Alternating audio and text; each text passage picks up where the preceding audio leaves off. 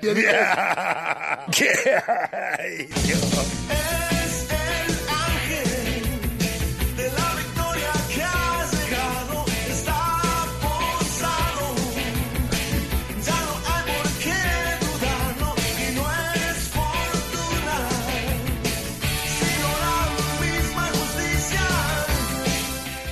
Muy pero muy buenas tardes para todos los mariscales que están escuchando Radio La Colectiva.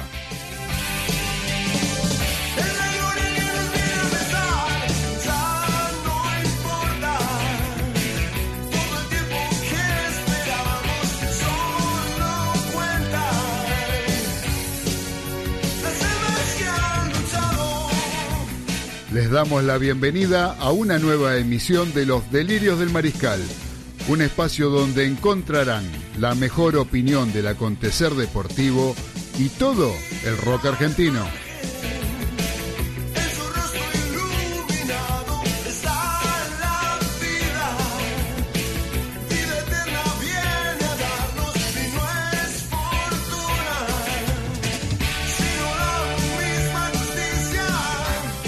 Mi nombre es Claudio Fernández y estamos como todos los lunes a las 19 junto al señor César Ceballos, Daniel Medina Baudino y Carlos Arias, compartiendo dos horas con lo mejor que trajimos para ustedes.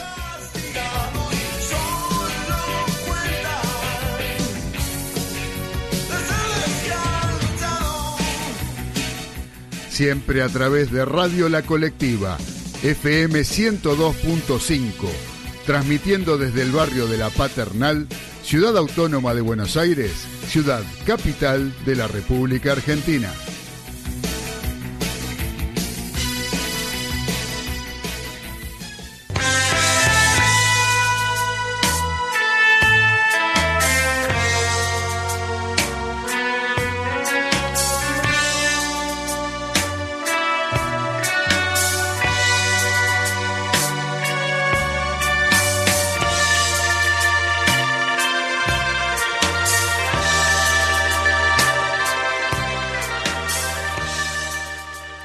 Placer de saludar a todos los mariscales que están conectados a la colectiva FM 102.5 y a través de internet por www.lacolectiva.org.ar para todo el mundo. Desde los lugares más recónditos del planeta nos pueden escuchar gracias a esta maravillosa herramienta que es internet, bien utilizada, sobre todo en estos días como los que nos tocan vivir donde podemos estar conectados hasta con los seres queridos a través de esta poderosa herramienta que es Internet.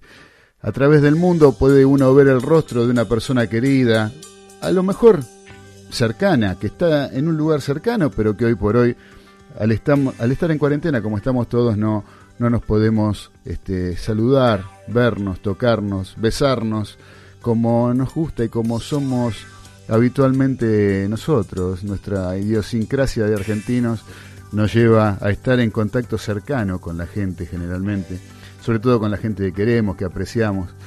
Y lamentablemente estamos en una situación en la que no podemos llevar a cabo esas expresiones de afecto que somos nosotros eh, los argentinos eh, tan eh, habituales a hacer, tan habituales para llevar a cabo, tan habituales para expresarnos.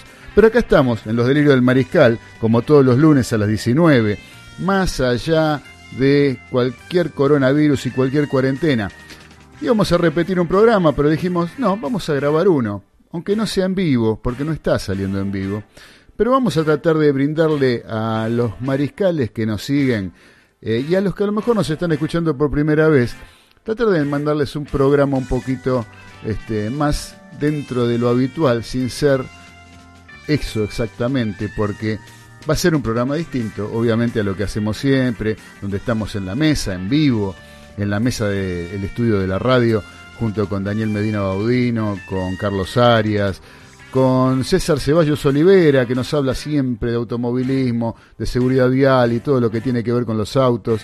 Lo mismo que con Ezequiel Galitó, que nos trae toda la información sobre el Club Boca Juniors, sobre cosas del fútbol en general y del fútbol internacional que él tanto maneja y tanto conoce.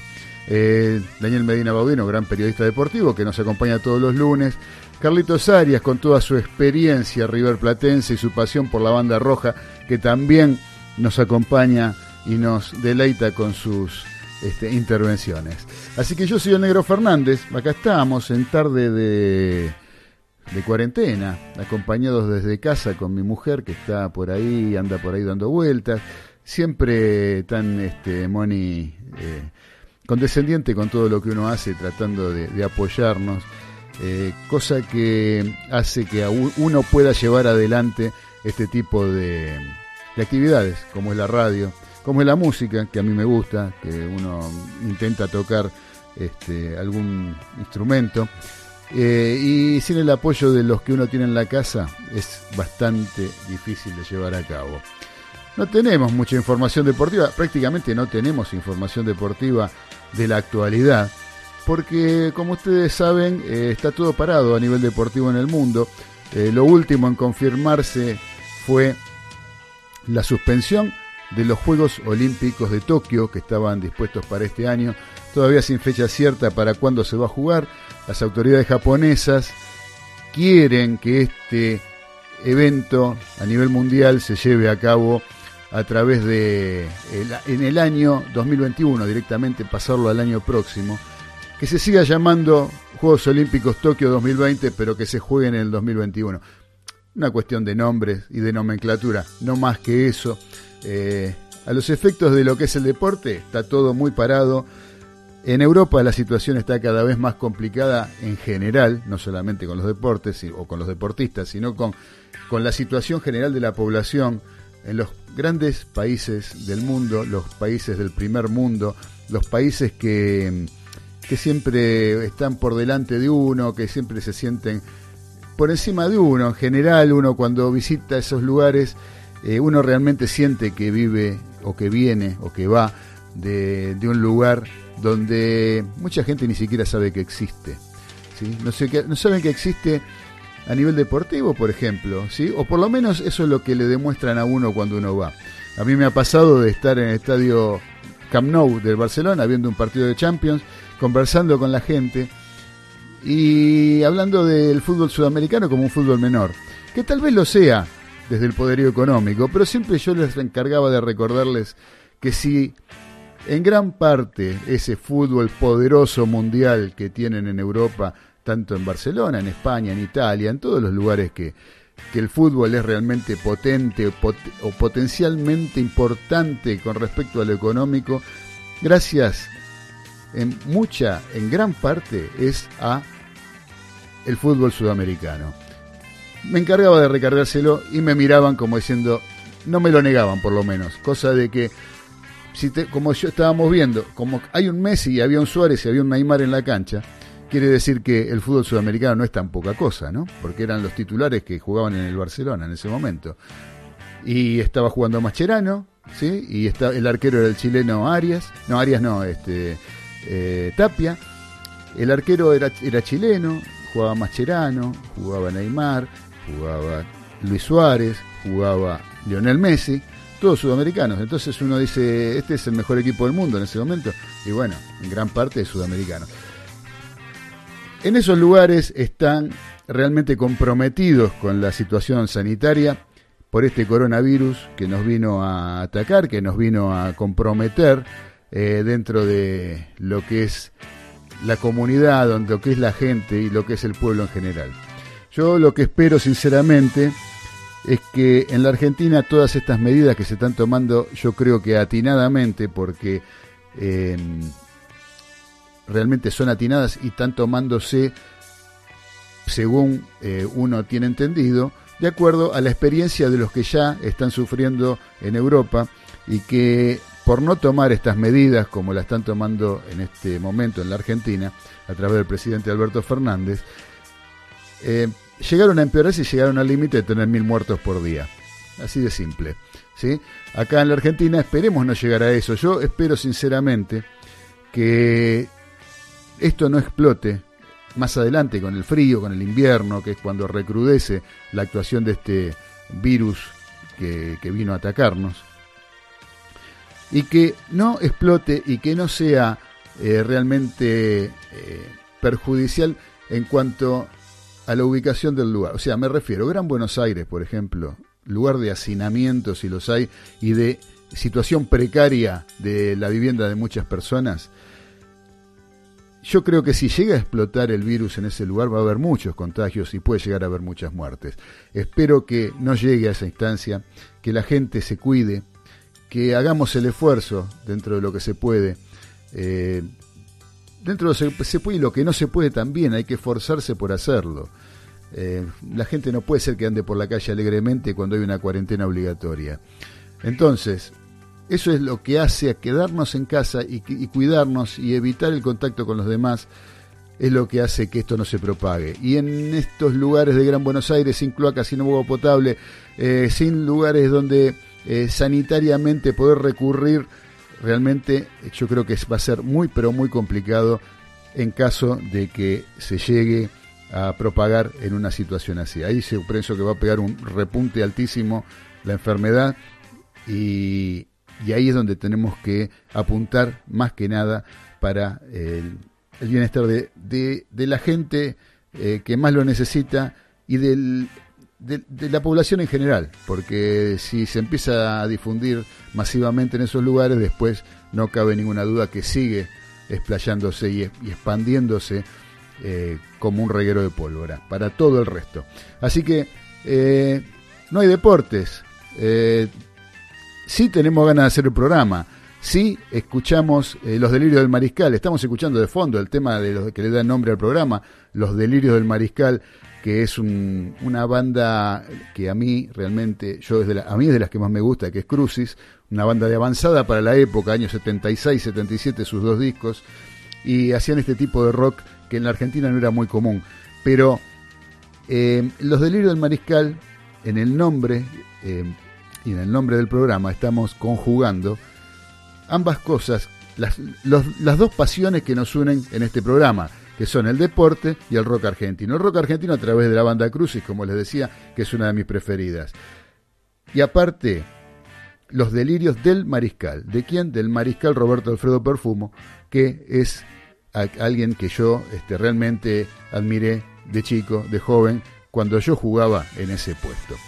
Les comento entonces que eh, no tenemos este no tenemos deportes como para comentar situaciones eh, no tenemos este no, deportes deportes sigue habiendo lo que no tenemos es este información información más allá de lo que les comentaba de los Juegos Olímpicos, que fue lo último que quedaba todavía en vigencia, inclusive se llevó la antorcha olímpica, se hizo toda una pantomima en un estadio vacío que realmente daba lástima verlo. Y se decidió, el Comité Olímpico Internacional, no llevar a cabo esta, este evento a nivel mundial de los más importantes del mundo. Todo lo demás está postergado, cosas que están realmente di directamente se anularon, no se van a jugar. Si caso, por ejemplo, Mundial de Menores de 20 de Rugby que se iba a jugar en Italia en el mes de julio, directamente se canceló, no se juega, no es que se postergó, no, no se juega.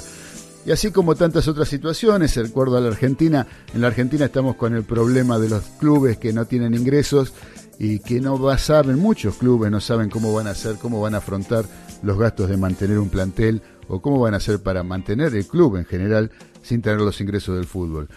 Eh, no hay ningún tipo de actividad deportiva, la gente tiene que estar en la casa, los deportistas no están ajenos a esto y la población en general que concurre a un club tampoco puede hacerlo, por lo tanto los clubes están realmente en apuros y realmente están eh, desde lo económico como tanta gente que vive del día, de lo que ganan el día por su cuenta propia, o porque son monotributistas, o porque están en, dentro de la, este, de la población activa, se encuentran en forma eh, precaria, informal, ¿sí? formal para decirle un nombre correcto, y por lo tanto no cobran sino trabajan. Y entonces estamos en una situación bastante complicada desde lo económico para la gente y los clubes de fútbol y los clubes en general no son ajenos a este detalle. Veremos qué es lo que pasa. El fútbol argentino realmente no tenemos noticias de cuándo va a volver. eh, algunos querían seguir jugando, ustedes fíjense qué locura, ¿no? En algún momento, antes de que esto se suspenda, se, quería dejar de jugar, no querían dejar de jugar, ahora directamente en forma coercitiva fue que tuvo que dejarse de jugar. Y eso lleva este, a que los clubes estén quejándose, que estén con, los problemas de este, eh, los, problemas que tienen habitualmente siempre económicamente los clubes ahora se incrementan y no pueden eh, llevarse o concretarse desde lo económico la parte que a los clubes incumbe. Ahora, eh, ¿qué es lo que va a pasar? Eh, hay una versión que según dicen el fútbol argentino, este, esta Copa de la Superliga se dejaría de lado, se arrancaría supuestamente allá por agosto, recién, a jugar un torneo que se jugaría hasta fin de año y por lo tanto ese sería el que tiene validez con respecto a los puntos que tienen que ver con los promedios y con los- las clasificaciones para las copas del año próximo. Los, o sea, los que salgan más alto, junto con el última eh, Superliga Argentina de Fútbol, van a promediarse, van a sumarse y eso van a, determinar los promedios para los descensos y para las copas. Otros hablan de que eh, las copas, o sea, que los descensos se, se suprimirían los descensos, eh, cosa que parece una locura, pero nada está ajeno eh, a la imaginación en lo que tiene que ver con el fútbol argentino. El fútbol argentino siempre nos tiene preparada alguna sorpresa. Y hablando de sorpresas, este, me acuerdo, eh, ustedes vieron que estamos ahí medios este, con todo lo que tiene que ver con el, el- coronavirus y la cuarentena. Con respecto, lo voy a mandar algo con respecto a la música. La cuarentena, hubo un anticipado a todo esto, que fue el señor Charlie García, del cual hicimos un pequeño compilado con algunas cosas que tienen que ver con... Ahí va, escuchen.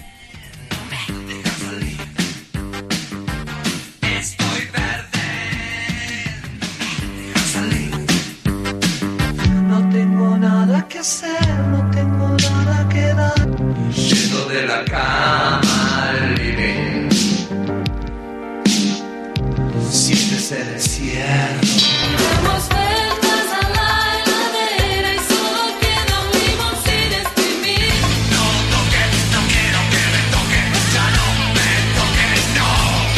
Todo el mundo loco y yo sin poderte ver.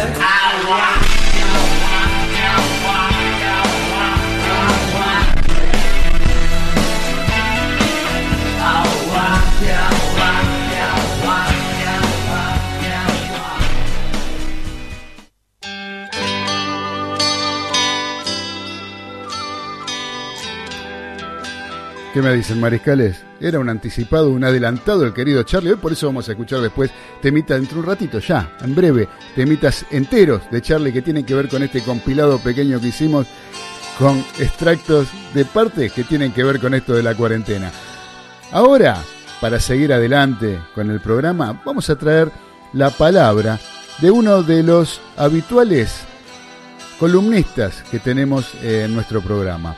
Eh, vamos a, pero eso lo vamos a hacer después de la pausa. Eh, vamos a hacerlo después de la tanda. Eh, vamos a empezar con la palabra, les prometo la palabra del querido Daniel Medina Baudino, que nos va a hacer un comentario que nos va a ir trayendo en episodios en todos los programas que vayamos haciendo durante esta cuarentena.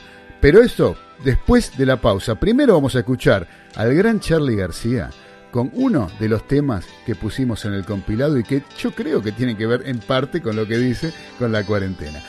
Eh, vamos a escuchar entonces a gran Carlos Alberto García Moreno, más conocido como Charlie García. Y eh, el tema, ¿cuál? ¿Qué tiene que ver con la cuarentena? No me dejan salir. Vamos a escucharlo.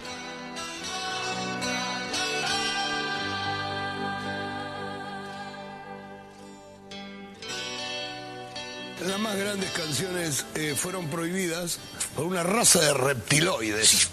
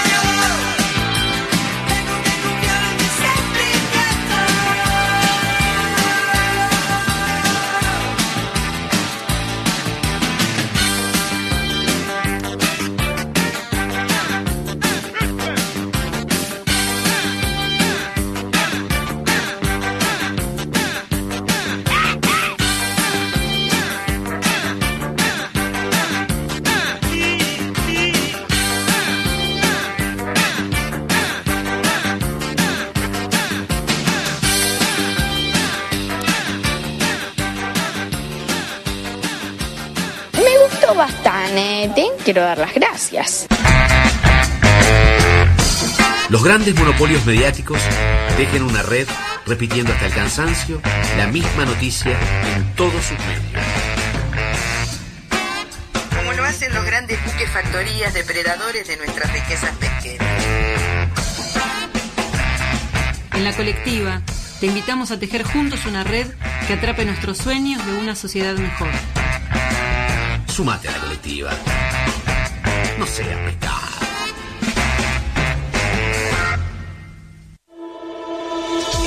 Estás escuchando La Colectiva, 102.5 FM.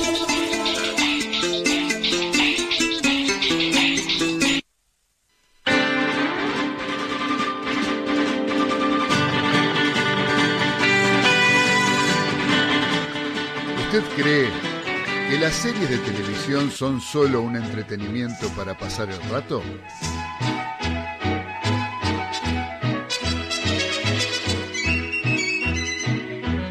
O tal vez, junto con el cine, sospecha que esas ficciones son el más formidable invento norteamericano para transmitir ideas y construir imaginarios colectivos.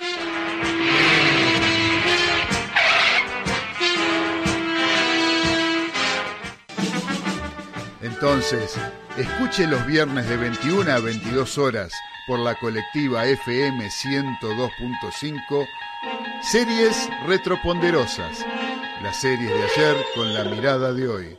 Un programa que le explicará la historia de Estados Unidos por el sector menos visitado, las series de TV.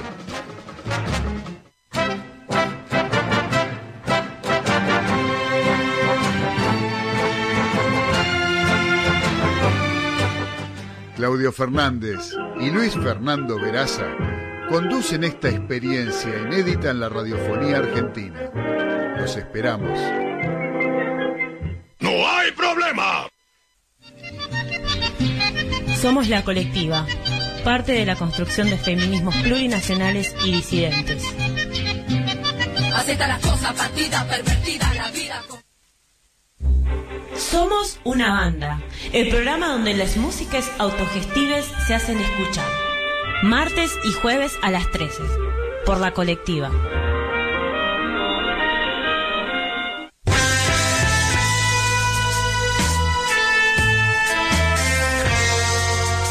Los delirios del mariscal a través de Radio La Colectiva FM 102.5.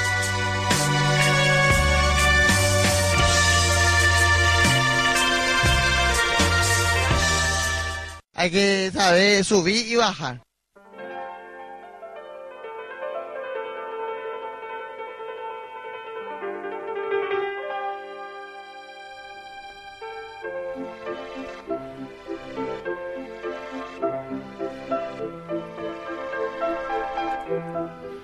Continuamos en los delirios del mariscal a través de la colectiva FM 102.5 y a través de internet por www.lacolectiva.org.ar donde estamos haciendo un programa especial, donde estamos grabándolo previamente a este programa que estamos acostumbrados a hacerlo en vivo, a salir todos los lunes a las 19, de 19 a 21, a 21, antes de Paso a Paso, el gran programa que también sale por esta emisora a partir de las 21 todos los lunes, que tiene que ver con la psicología y con la Asociación Argentina de Psicología, que es quien está eh, detrás de todo esto. Un gran programa que da para escucharlo a posteriori después, hoy después de los delirios del mariscal, se quedan y van a escuchar paso a paso. Acá estamos, recuerden que les decía que no estamos saliendo en vivo, por lo tanto, los mensajes que habitualmente recibimos y contestamos con tanto gusto no lo podremos hacer porque, lógicamente, esto está grabado. Estamos haciendo un programa especial por la cuarentena. Estamos desde el estudio Ricardo Soule, ubicado en mi domicilio. Del Negro Fernández. En la casa del Negro Fernández tenemos el estudio Ricardo Soule. Y desde ahí estamos transmitiendo, desde ahí estamos grabando este programa para que todos eh, podamos estar acompañados y presentes como solemos hacerlo todos los lunes a las 19 como les decía antes. Hoy por hoy, ahora, les prometí la palabra del el señor periodista Daniel Medina Baudino. Nos mandó un audio y lo vamos a poner al aire para compartirlo con todos ustedes y que realmente sea del agrado, espero, porque es el primer, la primera parte de una trilogía que nos va a enviar y que iremos desandando lunes a lunes mientras dure esta cuarentena. Vamos a escucharlo.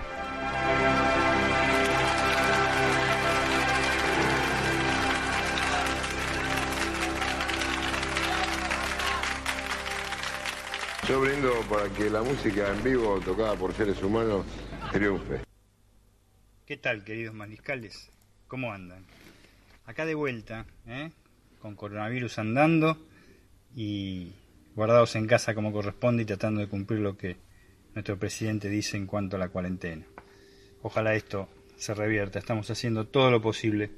Eh, como hoy este, mucho deporte realmente para opinar, no hay deporte en todo el mundo por lo que ya sabemos y lo que hablé recientemente, les voy a hacer una trilogía que hoy empieza, va a tener el primer paso y que va a ser las competiciones argentinas en fútbol a nivel selección en Brasil, en nuestro vecino eh, pentacampeón, se podría decir, de, fútbol. Van a ver cosas que, van a escuchar cosas que quizás los más jóvenes no saben, pero los más viejos como yo recordamos y se van a sorprender. La primera de ellas está relacionada con la Copa de las Naciones del año 1964, o Copa Euroamericana, que Brasil disputa como conmemoración de los 20 años de la Confederación Brasileña de Fútbol. A tales efectos, trató de invitar a todos los campeones del mundo que había en la época, Italia, Alemania Federal y, Uruguay. No pudo lograrlo, porque todos tenían sus calendarios armados, de tal manera que invi- invitó a Inglaterra a jugar un cuadrangular. Inglaterra va a ser el próximo organizador del Mundial 66. Portugal, ¿eh? por su afinidad con, con Brasil, y Argentina, ¿eh? que es uno de sus principales rivales y hasta ese momento subcampeón del mundo, en una oportunidad en la inauguración en 1930. Eh, esto fue realmente in- increíble porque Argentina formó el equipo una semana antes porque se negaba a ir también, pero distintas presiones del gobierno brasileño y del propio gobierno argentino hicieron que concurriera a este evento que se denominaba este, Copa de las Naciones. Eh, una semana de entrenamiento, su director técnico era José María Minela, eh, que es el nombre del actual estadio provincial de Mar del Plata, construido en el año 1978.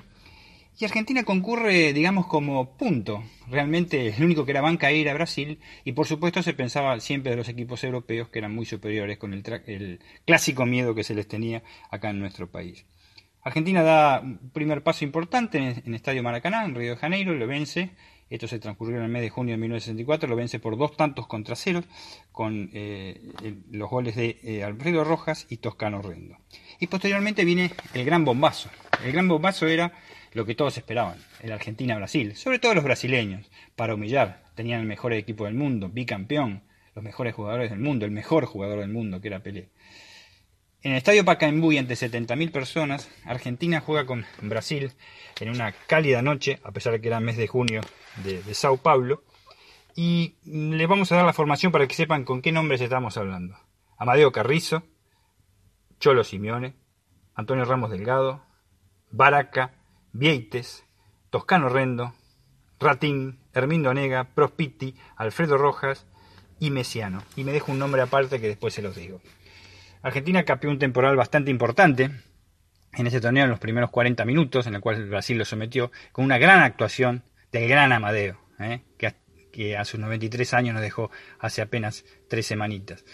Y, pero estando por finalizar el primer tiempo, Armindo Nega, ese gran jugador que tenía River Plate y que era el verdadero 10, los 10 cuando los 10 eran 10 y que el 10 les quedaba ancho en la camiseta y les quedaba ancho en el fútbol porque sabían muchísimo de fútbol, eh, concreta una jugada que hicieron con Toscano Rendo y convierte un gol de contraataque para Argentina. Enmudeció el Pacaembu. En el segundo tiempo Brasil se viene con todo. Carrizo sigue con su gran actuación. Y se produce un hecho muy más mediático que otra cosa y físico también. Messiano, que era un jugador argentino de Argentinos Juniors, valga la redundancia, parece que fue una redundancia, eh, se le obligó a marcar a presión, a pesar que era un jugador que era un jugador de toda la cancha y bastante hábil, marcar a presión al, al- al ídolo del momento, Pelé. Lo hizo tan bien, tan eficientemente, pero tan eficientemente que a los 20 minutos del primer tiempo, sin haber tocado una pelota Pelé, le mete un cabezazo terrible en, en la cara a Mesiano a espaldas del referí. Esto le provoca la fractura del tabique nasal a Mesiano, que tiene que salir de la cancha, y es suplantado por un jovencísimo de 20 años, 21 años casi, Roberto Telch, un jugador de San Lorenzo que recién asomaba por San Lorenzo en el año 64 como volante. Este jugador fue fundamental. En el segundo tiempo eh, convierte a los 20 minutos el segundo gol después de una muy buena jugada con eh, Prospiti y con Alfredo Rojas. Y antes de finalizar el partido, en el minuto 89, convierte, convierte el tercer gol en un eh, rebote dado por el arquero Gilmar de Brasil. Eh, antes de eso, antes de eso, cuando iba 2 a 0 Argentina, se produce un penal inventado, un empujón que se, fabrica de Pelé, y que uno, el segundo mejor jugador de Brasil después de Pelé era Gerson, sin ninguna duda. Lo ejecuta y el gran Amadeo lo ataja. La desvía hacia su izquierda, pega en el palo y lo revienta el defensor argentino Vieites hacia la tribuna. Ese 3 a 0 cuando terminó fue increíble. Un estadio enmudecido que comenzó a silbar, como siempre hacen los brasileños cuando pierden en su casa, siempre lo hacen. ¿eh? Llenan los estadios, pero si pierden, los silban. Y Argentina festejando, el equipo que fue de punto y sin entrenamiento. Hubo un partido más que se desarrolló en el Maracaná, este, tres días después, y Argentina jugó con los veloces ingleses, les durmió el partido, prácticamente con la misma formación, excepto Mesiano, y, este, y ganó 1 a 0 con gol del tanque Rojas, de Alfredo Rojas. De esa manera Argentina sacó 6 puntos sobre 6, se otorgaban 2 puntos en esa época por partido ganado, y ganó invicta el campeonato sin recibir ningún gol, gol en contra y habiendo convertido en todos los partidos. Fue algo increíble, algo que eh, eh, nadie se lo soñaba, a dos años del Mundial 66, que sería el próximo, que iba a tener una gran actuación en Argentina, y dos años atrás con el fracaso de Chile 62 y seis años atrás el super fracaso de Suecia 58. Y la gran revancha para Amadeo Carrizo, el gran arquero argentino que había tenido una muy mala actuación en el Mundial de Suecia. El hecho anecdótico, cuando le fracturan el tabique a Mesiano, el que lo va a reemplazar es Roberto Tels, pero el que reemplaza la posición de marcar a Pelé, a Pelé es nada más ni nada menos que Antonio Ubaldo Ratín, el rata de Boca Juniors. Lo marcó peor todavía que Mesiano, porque Mesiano no pegaba tanto. Ratín era una cosa áspera. Se dio vuelta en un momento eh, dado Pelé y le dice, Ratín, pará de, pará de pegarme, porque le patinaba la R a Pelé, aunque parezca mentira. Y Ratín le dijo, yo no te estoy pegando, si me llegas a hacer, si te llegas a, dar vuelta y me respirás en la cara como hiciste recién, este, yo no soy mesiano, ¿eh? te rompo todos los huesos. La gran anécdota del rata. Esta es la primera de las trilogías de los desempeños de los seleccionados argentinos en Brasil. Hay dos más y serán para próximos programas. Se van a sorprender. Pero fue un gran triunfo, una gran conmoción en todo el mundo y un gran triunfo de Argentina con un equipo formado una semana antes. A seguir cumpliendo con la cuarentena, radio escuchas. ¿Pero qué quiere después de 30 años? También del delirio.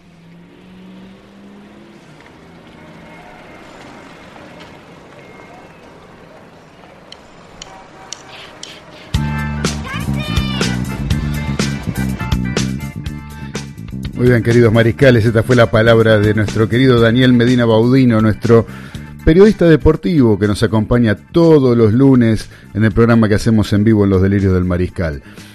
Les cuento que los próximos lunes, los subsiguientes, seguramente el capitán de los polvorines, como los solemos llamar al querido Daniel, eh, nos va a traer otros capítulos de esto, esta trilogía que dio en llamar él sobre los desempeños, los desempeños en fútbol de la selección argentina en tierras brasileñas. Veremos qué es lo que nos trae para la próxima.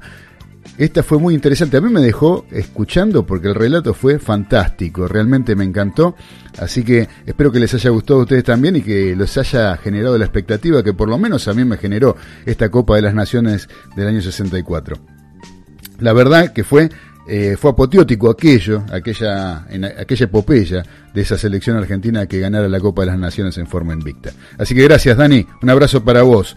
Ahora vamos a escuchar otro testimonio, pero esto es de un señor, un exfutbolista, que, al cual entrevistamos en el programa eh, allá por noviembre del año pasado, cuando hacía muy poquito había sido electo como legislador de la ciudad de Buenos Aires, por la ciudad de Buenos Aires. Estoy hablando de Claudio Morresi, aquel ex jugador de Huracán, de River, la selección argentina, eh, realmente un jugador maravilloso que dio gusto verlo en aquel River de el Bambino Veira, campeón del año 96.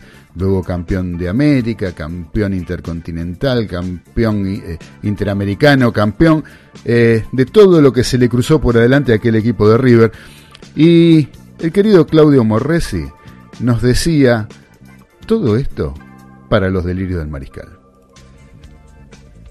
Continuamos en los delirios del mariscal a través de la colectiva FM 102.5 y a través de internet www.lacolectiva.org.ar donde vamos a seguir adelante con nuestro programa y en este momento con una comunicación telefónica con un exjugador, ex- un, un gran exfutbolista, ¿sí? y con actualmente ocupado eh, e integrado lo que es la vida política del país y como legislador de la de la ciudad de Buenos Aires, electo de la ciudad de Buenos Aires. Me estoy refiriendo al señor Claudio Morresi, alguien que uno ha admirado como futbolista durante mucho tiempo, eh, con la camiseta de River, con la camiseta de Huracán y después con Vélez, Platense, en fin. Eh, Claudio, buenas noches, ¿cómo estás? ¿Qué tal? Buenas noches, ¿cómo están ustedes? Bien, Claudio, bien, queríamos, este, muy contentos estamos de poder comunicarnos con vos y por otro lado, eh, queríamos saludarte y felicitarte por la elección que llevaste adelante, o que llevó adelante el partido que vos integrás, o el frente que vos integrás en la ciudad de Buenos Aires, y con el cargo que tenés de, eh, que has sido electo como legislador de la ciudad de Buenos Aires. Bueno, muchas gracias. La verdad es que, que ha sido una gran elección que hizo el Frente de Todos.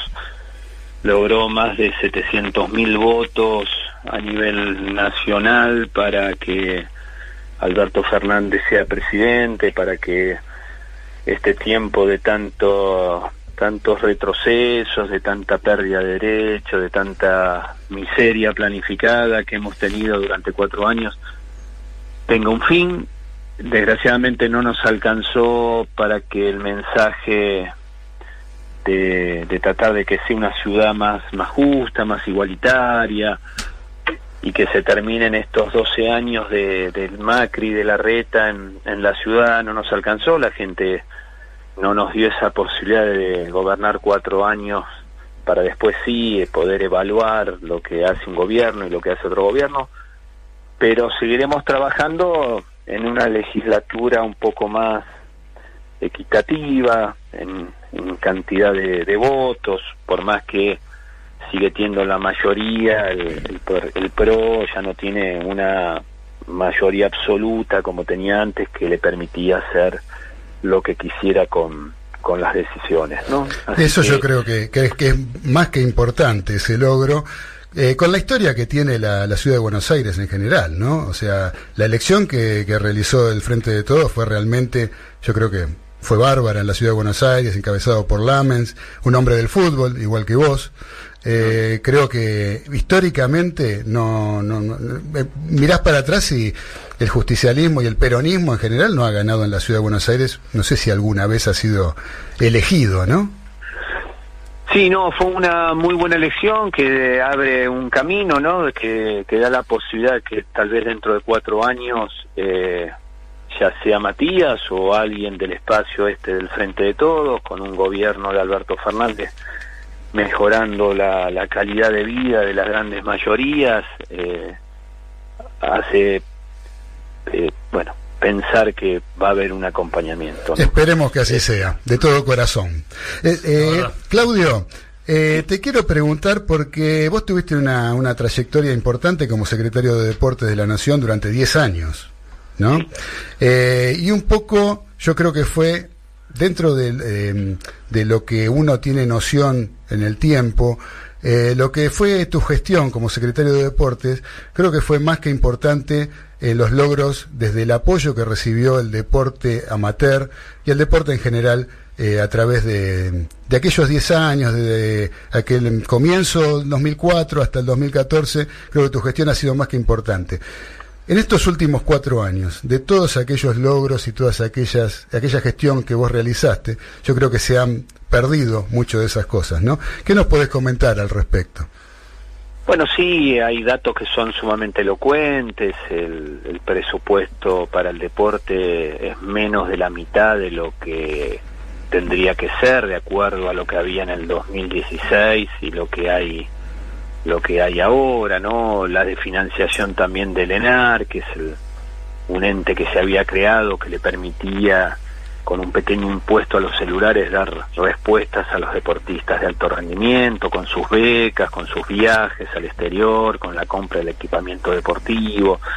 Eh, ha sido años de retroceso como es lógico, ¿no? Como en la salud, como en los sueldos, como Sí, como el, el- tanta la la- ciencia con la educación, este también hubo en el deporte, ¿no? Y aparte una concepción ideológica donde solamente ven al deporte como un hecho de, de un negocio, porque eh, las sociedades anónimas para que puedan ingresar los, los amigos y ese sector privilegiado de la Argentina que puede y quiere seguir haciendo dinero en el, en el espacio que sea, sin respetar la historia de, nuestros clubes que son este, de 100 años, donde hubo miles y miles de argentinos que dedicaron su tiempo para que sea un espacio de recreación, de, de sueños y de y, y sin ningún fin de lucro y la sociedad no- la sociedad anónima lo que buscan es solo el lucro no y después el hecho de querer vender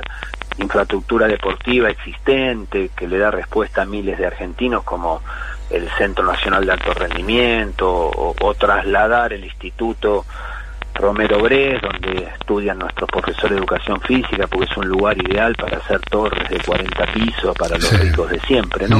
Es, es, es bastante, bueno, es su concepción ideológica, ¿no? Correcto, Hacer sí, sí. negocios en lo que sea y para ellos esto está bien, por más que haya millones de argentinos que este, no puedan, eh, bueno, usufructuar y disfrutar y, y- y- y cumplir el derecho que tienen eh, con, con la actividad física y deportiva. ¿no?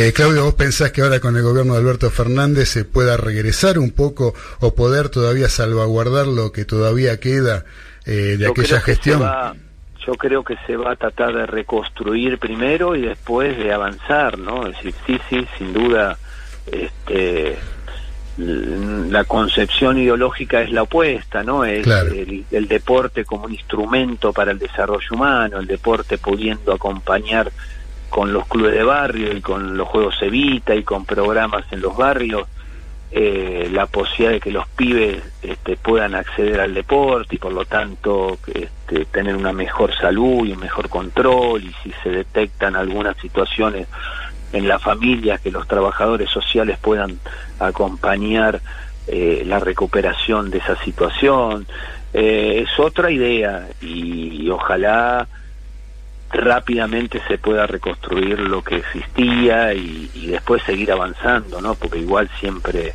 siempre eh, nos quedaron muchas cosas para hacer. Correcto, Claudio. Este, yendo un poquito al fútbol, ¿sí? Este, que es este un poco donde yo particularmente te he disfrutado mucho con la camiseta de River. Ah, Sí, sí, sí, sí, sí. Acá hacemos, acá hacemos un programa, no somos periodistas, pero este también eh, cada uno es hincha de un club y cada uno eh, expone lo suyo con respecto a su club sin fanatismo, tratando de, de ser, este, opinar desde un punto de vista de lo más objetivo posible. Pero eh, yo lo que te quería preguntar es que el otro día se reunieron con los jugadores del año de aquel plantel de 1986, comandado por el Bambino Veira. Y, tuve la, oportunidad de, de leer eh, alguna opinión tuya, como que no se encontraban del todo reconocidos, ¿no? Los jugadores de aquel plantel.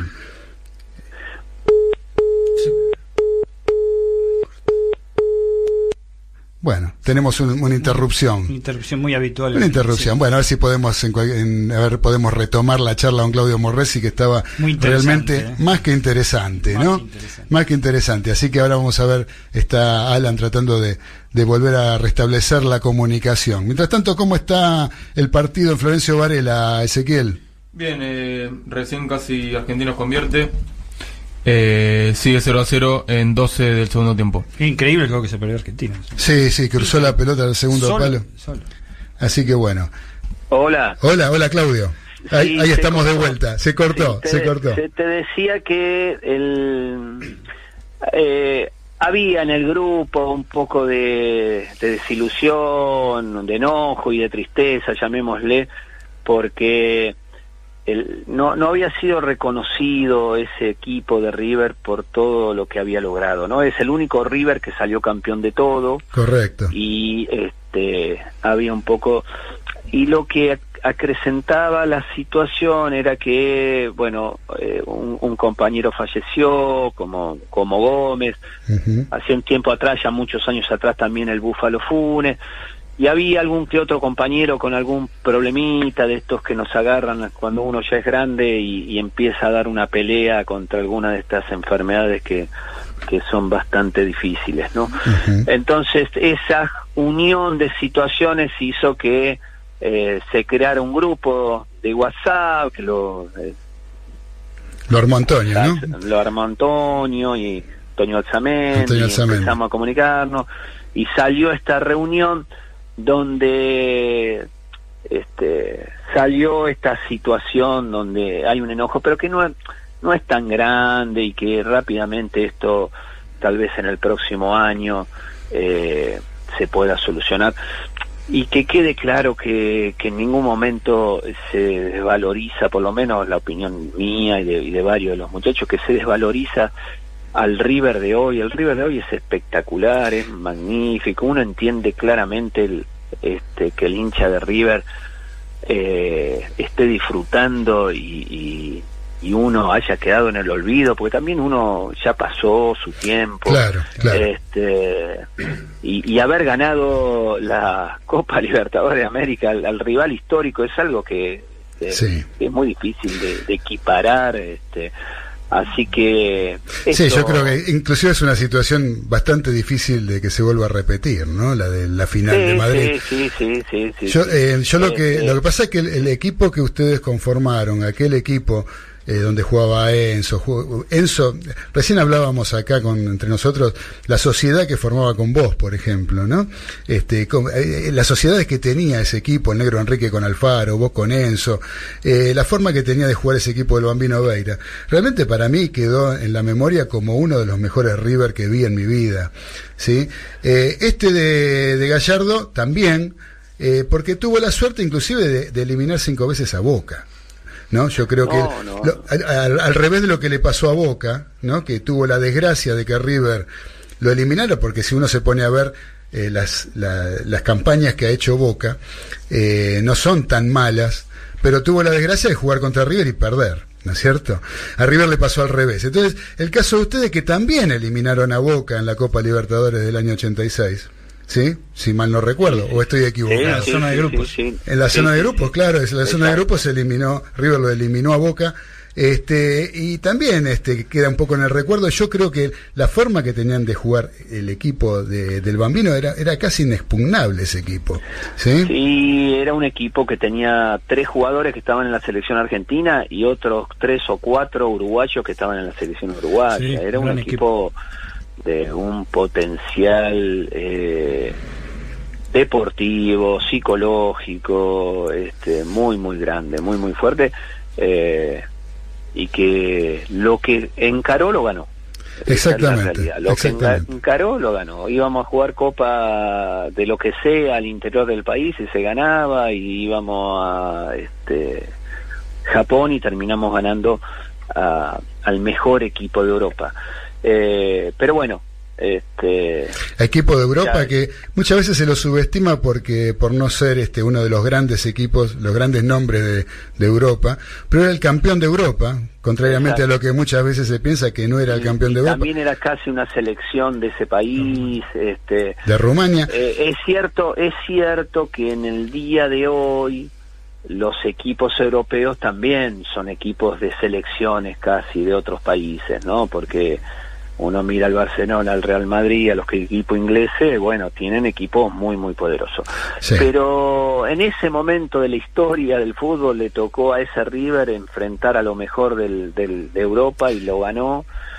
Aparte tenía ciento y pico de después eso- partidos invictos ese, ese equipo. Claro, de- después eso no se repitió, eh, pero vuelvo a decir, el River de ahora es magnífico y si yo fuera hincha de River, la River lo quiero mucho, soy hincha Huracán, pero este, disfruté muchísimo el partido contra Boca, que, que le gana la final y es justo que este equipo de River esté viviendo todo lo que está viviendo y, y tener el reconocimiento su técnico como lo está teniendo no en, ningún momento uno cuestiona eso. Perfecto, porque había quedado medio, medio en el- por lo que había leído en las declaraciones, a lo mejor lo magnificaron el tema este de, de que Y yo te veces- planteaba en un principio, ¿no? A veces son temas este, que sirven como para crear alguna polémica y la verdad que nosotros no queremos polémica, lo único que queremos es que, que en algún momento se reconozca desde la institución a ese equipo, especialmente porque hay algunos compañeros que están ahí dando pelea con algunas enfermedades que, que, que son, son difíciles. Bueno, Claudio, eh, te- acá te quiere hacer una pregunta Daniel Medina, ¿eh? un integrante de la Mesa de los Delirios del Mariscal. Les comento a todos los mariscales que estamos hablando con Claudio Morresi, ex jugador de River Plate y hoy en día abocado a la vida política del país. Eh, Dani, ¿qué le querés preguntar a Claudio? Sí, bueno, Claudio, bueno, desde ya saludarte, este, muy buenas noches, gracias por contactarte con nosotros. Eh, como siempre, muy atinadas tus respuestas, este, la verdad que es un honor estar con vos. Yo te quería hacer una pregunta más o menos. Eh, vos te retiraste muy joven del fútbol. Eh, a mi juicio, porque ahora se están retirando 30 años, ¿no? Aproximadamente creo que tenías. ¿Ya tenías este, esta inquietud que estás desarrollando ahora, o sea, metiéndote en la vida social argentina, o era el, el clásico bajón del futbolista que yo no quería ir a entrenar, de esas cosas? Mira, el día que a mí Huracán me vende a River en el año 85, Sí. año 85, es decir, yo tenía 23 años. Yo me estaba presentando en el barrio en una elección del Partido Justicialista. Mira. Este, está la lista, este, y en el año vos. 86 se dio de vuelta la situación. Este, yo recuerdo ese día porque era un día muy loco. Este, yo estaba a la mañana el- yendo a votar en las internas del Partido Justicialista, a la tarde, este, el presidente Huracán en el medio. Para colmo ese día jugó Huracán y River y el presidente Huracán me estaba dando una plaqueta por mi paso por, por Huracán, y a mí me estaban vendiendo a River y cuando terminó el partido fui a el lugar donde era la votación a ver quién había ganado la, la interna. No, y en el año 86 lo mismo, como fui secretario de la Juventud Peronista de Parque Patricio. Así que mm, yo jugaba y militaba y antes también, ¿no? Es decir, hubo siempre una participación este eh, siempre como militante. A partir del año 2004 sí ingreso ahí como funcionario y hasta el 2015 y ahora se abre esta posibilidad de estar eh, en, la, en la legislatura ¿no? de la ciudad de Buenos Aires. Sí, o sea que Así veo que, la- inquietud era ya, ya muy, muy anterior, estabas en pleno gobierno, el retorno a la democracia, digamos, del año 1983, te presentaste en el 85 y aparte en plena actividad. Este, sí, realmente era, era más o menos lo que lo que pensaba yo. Y te hago mm, una última pregunta. Este, eh, como ex jugador y aparte fuiste integrante de la selección nacional en el Mundial Sub-20 en 1981, este, eh, ¿qué opinión te merece este presente que, que, se maneja muy cortita eh, de la selección argentina? O sea, en todos sus niveles, eh, Sub-17, Sub-20, la selección mayor. ¿Qué opinión así escueta de lo que has podido ver? Sobre todo en la parte de, juveniles, que en este momento no están dando tan mal en cuanto a representación nacional, ¿no? Sí, desgraciadamente en juveniles eh, no hu- hubo un momento maravilloso que fue el momento de Peckerman, Tocali, que creó eh, de alguna manera potenció todo lo que tenía que ver con, con lo que es la el aprendizaje de la técnica y el aprendizaje de los jugadores de las selecciones juveniles que después fueron al recambio muchos de ellos de las selecciones mayores ¿no? desgraciadamente eso después se este, no no no apareció no no no se concretó este se perdieron este camadas porque la verdad que no los que estuvieron al frente no tuvieron esa pedagogía ni esa método de enseñanza. Y la verdad que ahora está todo muy abierto no no no uno sabe que ahí está este chico Aymar que, que ha sido por lo menos lo que uno ha escuchado y algunas cosas que ha visto está buscando volver a esa a esos años importantes ¿no? de las selecciones juveniles argentinas. Ojalá sigan por ese camino antes de que un resultadismo sin sentido en, en esas etapas de formación. Bien, Claudio. Acá, eh, te, para que te quiero, una, una más que te quiere hacer acá el señor eh, Carlos Arias, fanático de River. Carlos Arias, este, te quiere hacer una preguntita y ya estamos sobre la hora de la tanda, así que es la última y no te molestamos más. ¿Qué tal, Claudio? Te habla Carlos Arias. Eh, Un placer, quería- ¿cómo estás? Bien, bien. Yo quería que vos contases cómo fue ese gol que hiciste de taco a dos jugadores seguidos. Contalo vos un poco. Ah, es un gol. Por suerte el otro día lo encontré ahí en el en la nube y lo pude retuitear y o poner en Facebook, no me acuerdo muy bien. Eh, porque a veces pensaba, ¿habrá sido cierto que hice ese gol o no? Este, y la verdad que es una jugada que hace el Negro Enrique, se, como hacía él, que termina ahí desbordando por, por la punta derecha, da un centro atrás, a Gorosito. Gorosito podría haber hecho tal vez patear al arco, todo ahí.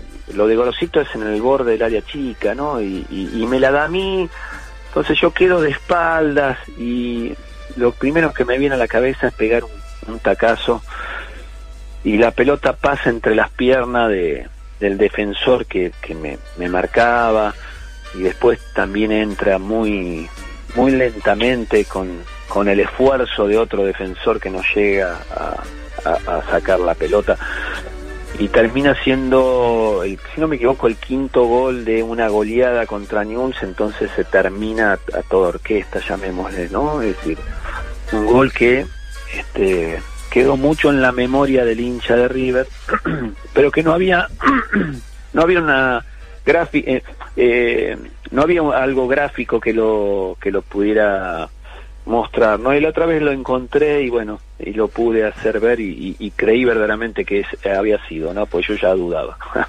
Bueno, gracias, Claudio. Bueno, Bueno. Claudio, te agradezco mucho. eh, te agradezco mucho la comunicación, la deferencia de habernos atendido y deseándote de todo corazón eh, todo el éxito en la nueva gestión pública que vas a encarar a partir del 10 de diciembre. bueno, le mando un abrazo muy grande.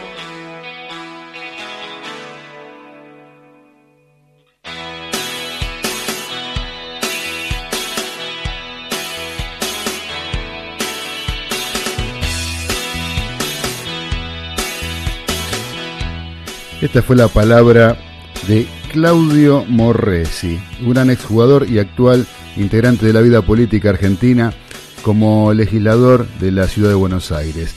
Realmente fue eh, muy linda esta nota, por eso es que la trajimos. Fue, creo que fue, tocamos varios aspectos, eh, encaramos la nota desde varios ángulos y eso hizo que eh, fuera realmente como una persona querida y querible, que es Claudio Morresi, más allá de su vida pública y de lo que tiene que ver con su vida personal, con los problemas que, que ha llevado con respecto a, a la política en general, que le ha llevado a tener este, algún este, pariente desaparecido. Eh, bueno, queridos mariscales, vamos a ir ahora a escuchar un temita musical hablando de lo que es la cuarentena, ¿sí? Eh, vamos a, hablar, a escuchar un poquito al gran Charlie García este, antes de la tanda y siempre con algo que tenga que ver, algo relacionado al momento que nos está tocando vivir en la Argentina, donde no podemos salir. Eh, y vamos a escuchar, ¿qué podíamos escuchar sino de aquel disco doble de Pubis Angelical y Yendo de la Cama al Living? El tema que le da el nombre a este álbum, al segundo disco, al- no al de la película de Pubis Angelical, sino el otro, Yendo de la Cama al Living. Vamos a escuchar ese tema que, por supuesto, tiene que ver con estar quedándonos en casa y no este, poder hacer otra cosa que ir de la cama al living. Vamos a escucharlo.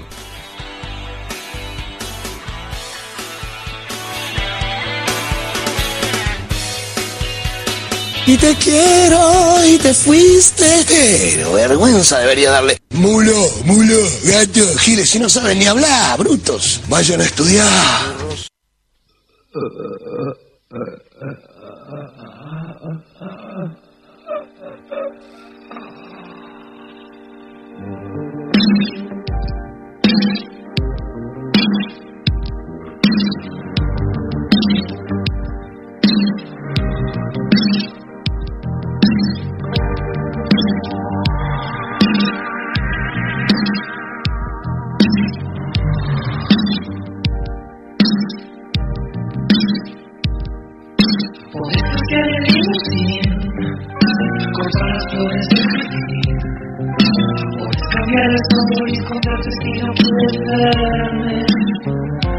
puedes ver amanecer. No tienes un poquito de amor para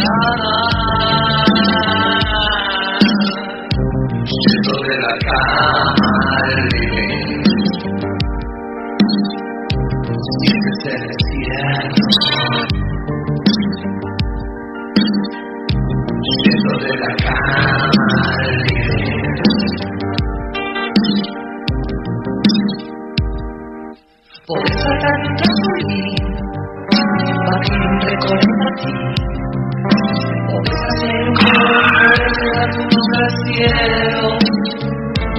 Puedes ser un gran campeón, caer la selección. No tienes un poquito de amor para dar.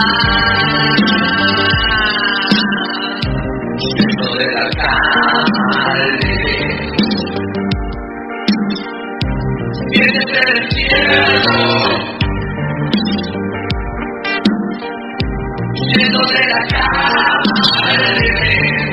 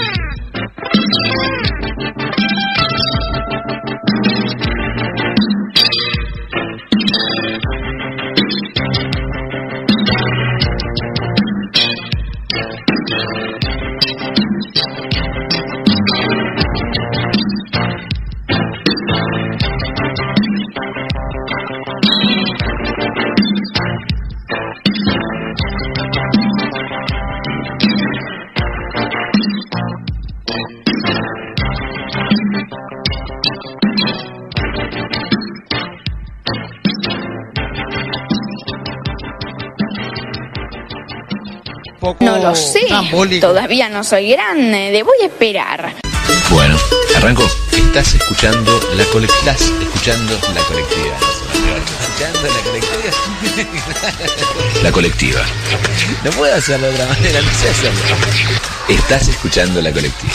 Construcción participativa, comunicación alterativa. La colectiva. Construcción participativa, comunicación alterativa. 102.5 FM. Se calcula más o menos que hay 500.000 abortos al año, eso da un promedio de 1.300 abortos por día. Son números relativos porque al ser una práctica ilegal no hay registros, pero sí ese número que elaboramos de 500.000 es un número que toma el Ministerio de Salud y se elaboraba a partir de las estadísticas por egresos, por complicaciones de mujeres, por complicaciones de abortos, ¿no? La colectiva. En situación de lucha por una ley de aborto legal, seguro y gratuito para todos.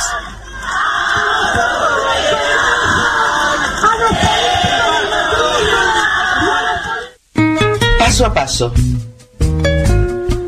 El programa de la Asociación Argentina de Psicología y Psicoterapia de Grupo. Paso a paso recorremos un camino. Paso a paso resolvemos un conflicto. Paso a paso construimos un proyecto. Paso a paso por la vida. Todos los lunes de 21 a 22 horas.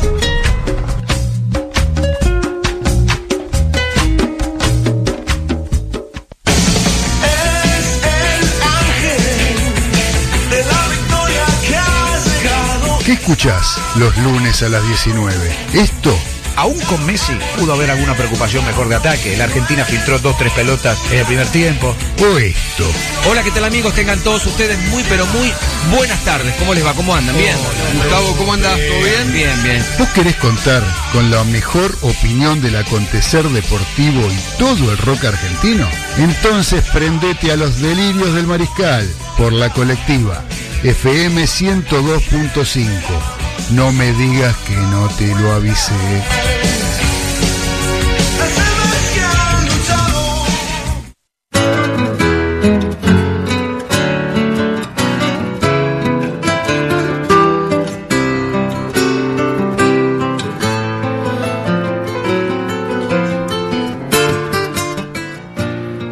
Continuamos en los delirios del mariscal a través de la colectiva FM 102.5 y a través de internet por www.lacolectiva.org.ar en un programa especial, un programa grabado que no está saliendo en vivo como lo hacemos habitualmente.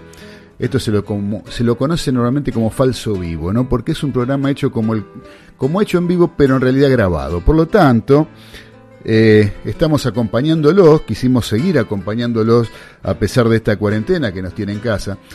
Y desde el estudio Ricardo Soulé, instalado aquí en mi domicilio, el negro Fernández se encarga de tratar de estar un rato a través de la radio con ustedes para que se queden en casa, ¿sí? Como hay que quedarse, como tenemos que estar en estos días que nos tocan vivir para poder cuidar cuidarnos a nosotros y a través de nosotros poder cuidar a los demás, ¿sí? Sin tratar de eh, hacer falsas estridencias y nada por el estilo, pero el tema es cuidarse, lavarse bien las manos con agua y jabón, no hace falta el alcohol en gel, si te lavas las manos con agua y jabón en tu casa no hace falta otra cosa, ¿sí? Lo mismo que la, desinfectar con agua, lavandina, agua y lavandina diluida en agua, con eso limpias tu casa, pasas el trapo, desinfectas todo lo que usas normalmente y estando adentro de tu casa y con esos recaudos no tenés por qué tener ningún tipo de inconveniente con respecto a este coronavirus que nos está acosando. Algo tan simple, ¿no? Agua, jabón, lavandina, nada más. El alcohol en gel sirve, ayuda, sirve para que estemos, eh, cuando no tenemos eh, agua y jabón a mano, para poder este, cada dos horitas eh, poder higienizarnos, el alcohol en gel sirve y es útil, no digo que no. Pero teniendo agua y jabón, olvídate, las manos limpitas con agua y jabón y eso hace a que nos, nos mantengamos con la asepsia suficiente para no tener que estar este, con- contagiándonos de esta porquería que nos acosa y que nos tiene tan preocupados y que tanto nos hace cambiar el estilo de vida que llevamos habitualmente. Por eso en el mundo no hay deportes, en el mundo no tenemos en general ningún tipo de información deportiva. Sí, no hay nada para decir, ni siquiera hay movimientos en los clubes, movimientos de jugadores. Los jugadores todavía no saben qué van a hacer a mitad de año, caso de River, caso de Boca, caso de los clubes en general. Ni siquiera los clubes saben qué van a hacer con económicamente para poder subsistir y para poder mantener los planteles. Si esto sigue así, no sé qué va a pasar. Eh, queridos mariscales, entonces como no tenemos información deportiva para charlar y para poder eh, comentar con ustedes, a mí se me ocurrió compartir con ustedes la palabra del señor Eduardo Galeano, un escritor uruguayo, sí, lo deben conocer, ¿quién no lo conoce? Eduardo Galeano. Escribió un libro que se llamó que se llama El fútbol a sol y sombra. Y de este libro, este querido uruguayo Eduardo Galeano nos hace algunas acotaciones y algunos comentarios que me gustaría compartir con todos ustedes. ¿Cómo hace Galeano para definir el fútbol? Habla del fútbol, dice algo así como que la historia del fútbol es un triste viaje del placer al deber. A medida que el deporte se ha hecho industria, ha ido desterrando la belleza que nace de la alegría de jugar porque sí. En este mundo de fin de siglo, el fútbol profesional condena lo que es inútil y es inútil lo que no es rentable. A nadie da de ganar esa locura que hace que el hombre sea niño por un rato, jugando como juega el, niño con el globo y como el gato juega con el ovillo de lana. Bailarín que danza con una polea leve como el globo que se va al aire y el ovillo que rueda, jugando sin saber que juega, sin motivo y sin reloj y sin juez.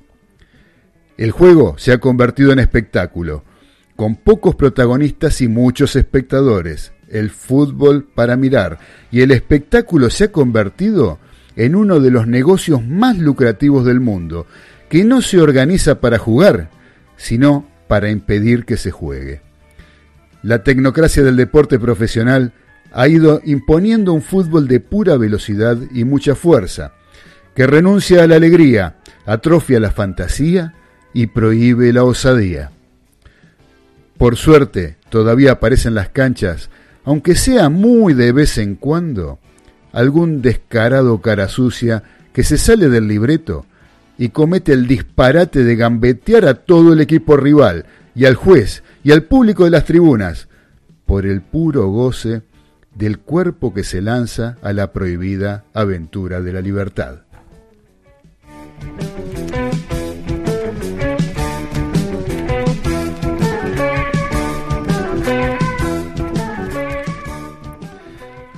¿Qué les pareció lo que nos dice este amigo uruguayo, Eduardo Galeano, en su libro El fútbol a sol y a sombra? Qué interesante, ¿no? Eh, qué, qué, lindo todo esto que en pocas palabras él define el fútbol como se ve o fútbol como se juega hoy en día. ¿sí? Esto ya tiene unos años, pero ya hoy en día creo que está vigente o tan vigente como en el momento en que lo escribió. Eh, que es uno de los juegos más lucrativos, uno de los negocios más lucrativos del mundo, ¿no? Eh, que se, eh, se impuso eh, la tecnocracia del deporte profesional ha ido imponiendo un fútbol de pura velocidad y de mucha fuerza, que renuncia a la alegría, atrofia la fantasía y prohíbe la osadía. Realmente, palabras sabias de este querido uruguayo. También nos define al jugador, ¿no? Habla sobre el jugador de una manera que realmente eh, a mí me parece más que fantástica. ¿Qué dice el jugador? Dice, corre, jadeando por la orilla. A un lado lo esperan los cielos de la gloria, al otro los abismos de la rutina y de la ruina. El barrio lo envidia.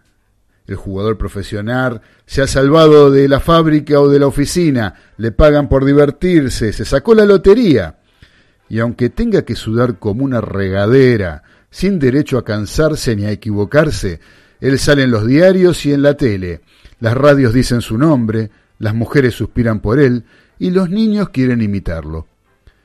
Pero él, que había empezado jugando por el placer de jugar en las calles de tierras de los suburbios, ahora juega en los estadios por el deber de trabajar y tiene la obligación de ganar o ganar.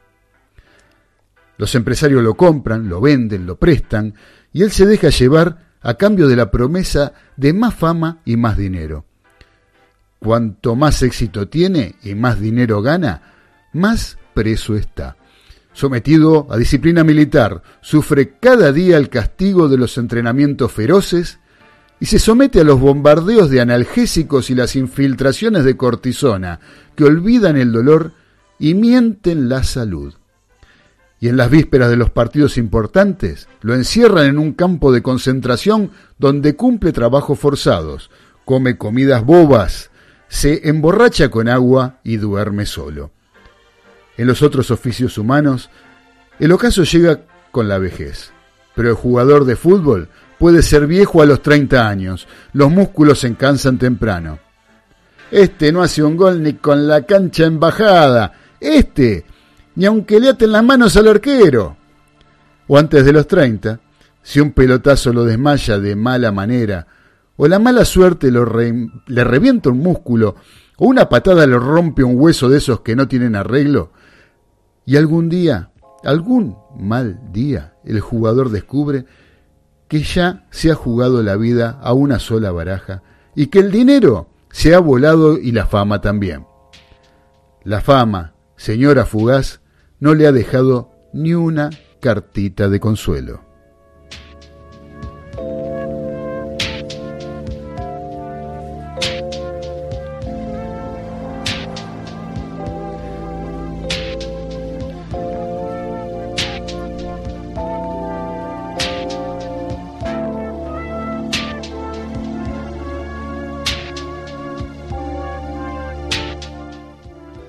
No me digan que no son definiciones maravillosas las de Eduardo Galeano, este uruguayo escritor tan famoso por este lado de por este lado del Río de la Plata, sí, del lado de Buenos Aires, es muy conocido, ha escrito grandes libros. Y este que tiene que ver con lo deportivo, tiene que ver con el fútbol, me pareció más que interesante traerlo para comentarlos con ustedes y compartirlo en este rato de lunes a la tardecita, en cuarentena, que estamos en casa y nosotros le hacemos compañía desde la radio tratando de leer alguna cuestión que tenga que ver con el deporte, ya que actividad deportiva no hay en el mundo y no va a haber por bastante tiempo. ¿Qué nos cuenta, por ejemplo, Eduardo Galeano sobre el arquero? Dice, también lo llaman portero, guardameta, golero, cancerbero o guardaballas, pero bien podría ser llamado mártir, paganini, penitente o payaso de las bofetadas. Dicen que donde él pisa nunca más crece el césped. Es un solo. Está condenado a mirar el partido de lejos. Sin moverse de la meta guarda solas entre los tres palos su fusilamiento. Antes vestía de negro como el árbitro. Ahora el árbitro ya no está disfrazado de cuervo y el arquero consuela su soledad con fantasías de colores. Él no hace goles, está allí para impedir que los hagan. El gol, fiesta del fútbol. El goleador hace alegrías y el guardameta, el aguafiesta, las deshace. Llevan la espalda el número uno. Primero en cobrar, primero en pagar. El portero siempre tiene la culpa. Y si no la tiene, paga lo mismo. Cuando un jugador cualquiera comete un penal, el castigado es él. Allí lo dejan abandonado ante su verdugo en la inmensidad de la valla vacía. Y cuando el equipo tiene una mala tarde, él es el que paga el pato, bajo una lluvia de pelotazos, expiando los pecados ajenos. Los demás jugadores pueden equivocarse feo una vez o muchas veces, pero se redimen mediante una finta espectacular, un pase magistral, un disparo certero. Él no. La multitud no perdona al arquero. Salió en falso. Hizo el sapo. Se le resbaló la pelota. ¿Fueron de seda los dedos de acero? Con una sola pifia, el guardameta arruina un partido o pierde un campeonato, y entonces el público olvida súbitamente todas sus hazañas y lo condena a la desgracia eterna. Hasta el fin de sus días lo perseguirá la maldición.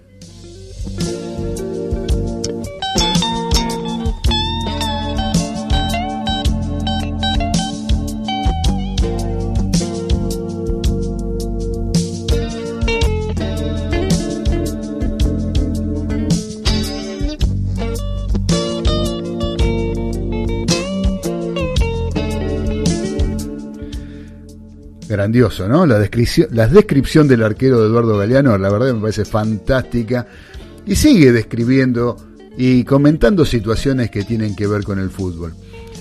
Nos habla, por ejemplo, de alguien que en este mundo del profesionalismo, en este mundo donde todo se rige por el dinero, en este mundo donde muchos, o pocos, mejor dicho, o pocos, son los que cobran fortunas con lo que tiene que ver con la actividad del fútbol.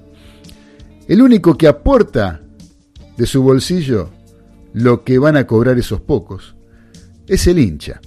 El hincha es el que banca todo esto. El hincha es el, yo creo que es el realmente el soberano. El hincha, no el barra brava. ¿eh? Estoy hablando del hincha. El hincha es el que realmente es el que pone la plata para que todo este circo esté en marcha. Eh, lamentablemente es el que menos tenido en cuenta es. el que menos se respeta y el que menos se cuida. Cuando ciertas situaciones se producen dentro de una cancha eh, donde vas a la cancha, estoy hablando del fútbol argentino, ¿eh? no de, otro fútbol, es el que conozco, es más en profundidad. Vas a cualquier cancha y si llueve, mojate.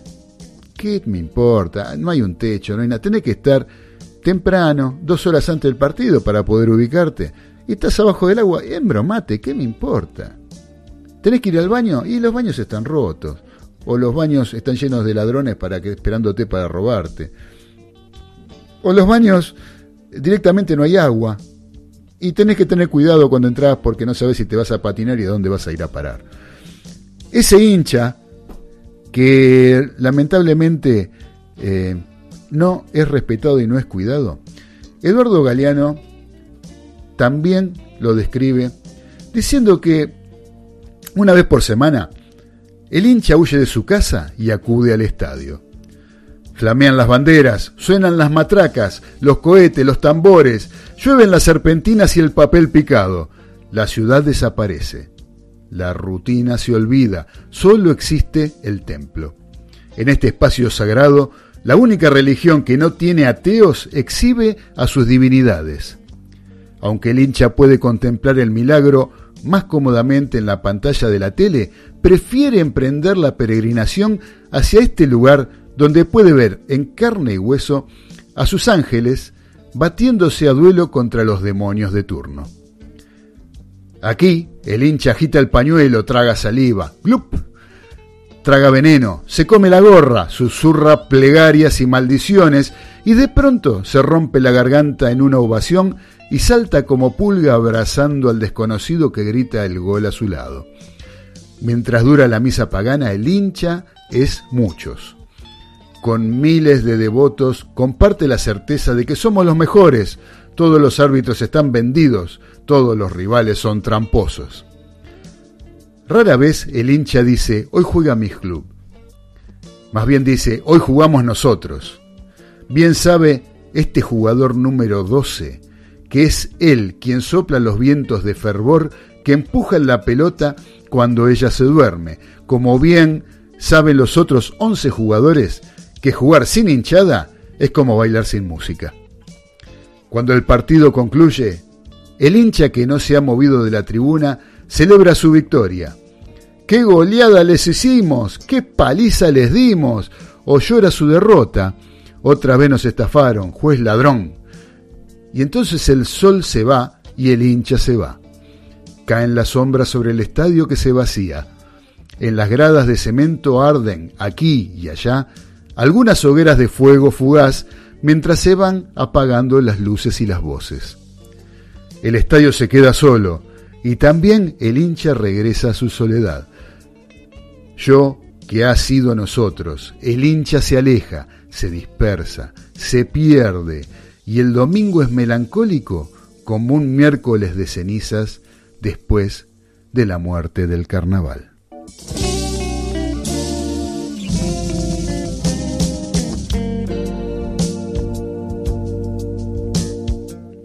Muy bien, queridos mariscales, esto les quería traer y comentar un poquito. Me parece que son sabias palabras con respecto al fútbol y lo describe tal cual es, tal cual eh, muchos tenemos la posibilidad de verlo, muchos tenemos la posibilidad de disfrutarlo.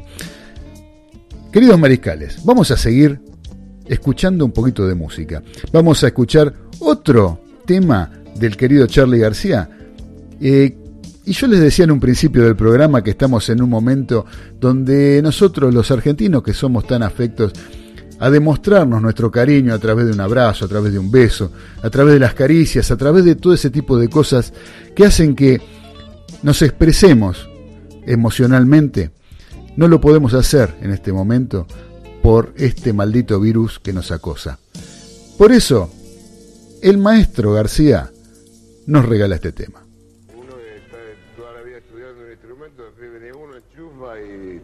Dice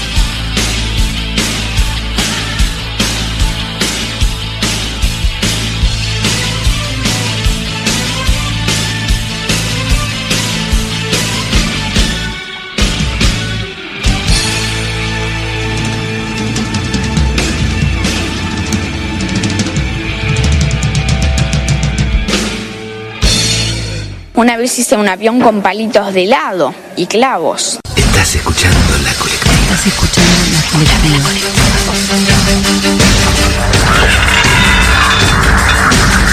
la Allí donde se construye el reino de la mentira, ninguna verdad se dice en voz alta. En voz alta se emiten palabras truncadas, que se burlan de los discursos, porque rige la prohibición tácita de hablar. Donde los fuertes ganan, las palabras engañan. A donde lleguemos, para quien quiera escucharnos. La colectiva. Construcción participativa. Comunicación alterativa.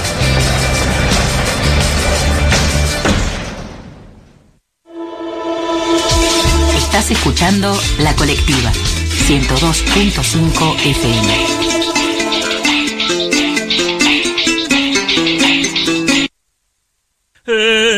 Escucha hermano la canción de la alegría el canto alegre del que espera un nuevo día. Ven, canta, sueña cantando. No anda el timbre. Jueves de 21 a 22 horas por La Colectiva. en que los hombres volverán a ser hermanos.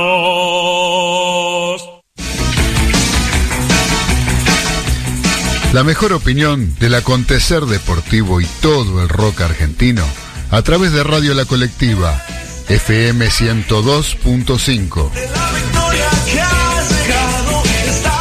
Y voló.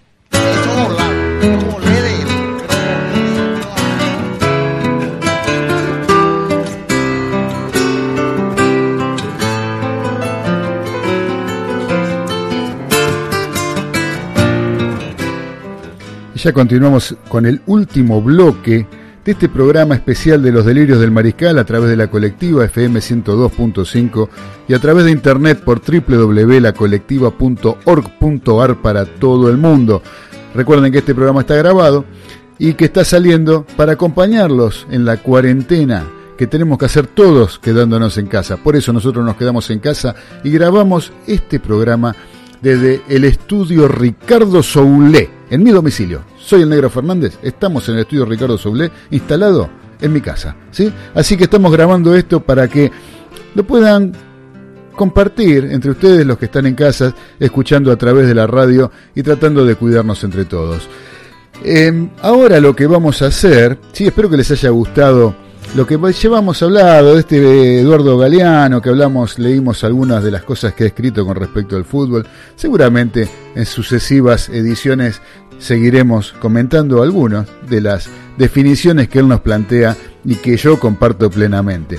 Tuvimos la palabra del capitán Medina Baudino que nos trajo lo que él dio a llamar una trilogía con respecto a las actuaciones del seleccionado argentino de fútbol en tierras brasileñas.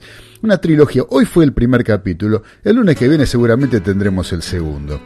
Por lo pronto, ahora vamos a traer, vamos a escuchar la palabra de una persona que en enero de 2020, mientras había una situación delictiva que tenía que ver con un asesinato llevado a cabo en la ciudad de, de Villa Gesell, eh, por un grupo de rugbyers, eh, nosotros no queríamos hablar con realmente con, con, lo que hacía todo el mundo, ¿no? Hablar con este, gente que le pegara palos al rugby y que fuera, estuviera en contra del rugby en general. Por eso decidimos hablar y traer la palabra de un jugador de rugby, de un actual jugador de rugby del club Alumni, de la Asociación Atlética Alumni, campeón de 2018 del torneo de la Urba.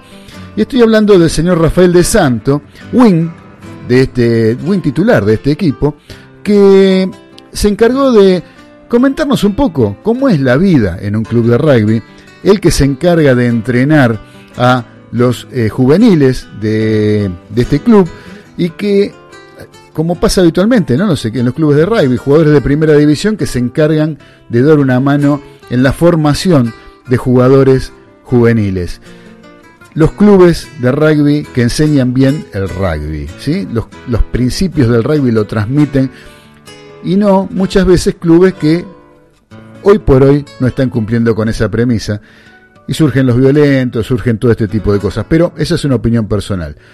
El querido Rafa de Santo sí nos acompañó y desde su posición de jugador actual, jugador de rugby, wing de alumni y campeón del torneo de la urba de 2018, nos trajo su palabra, nos regaló su compañía y esto fue lo que nos dijo.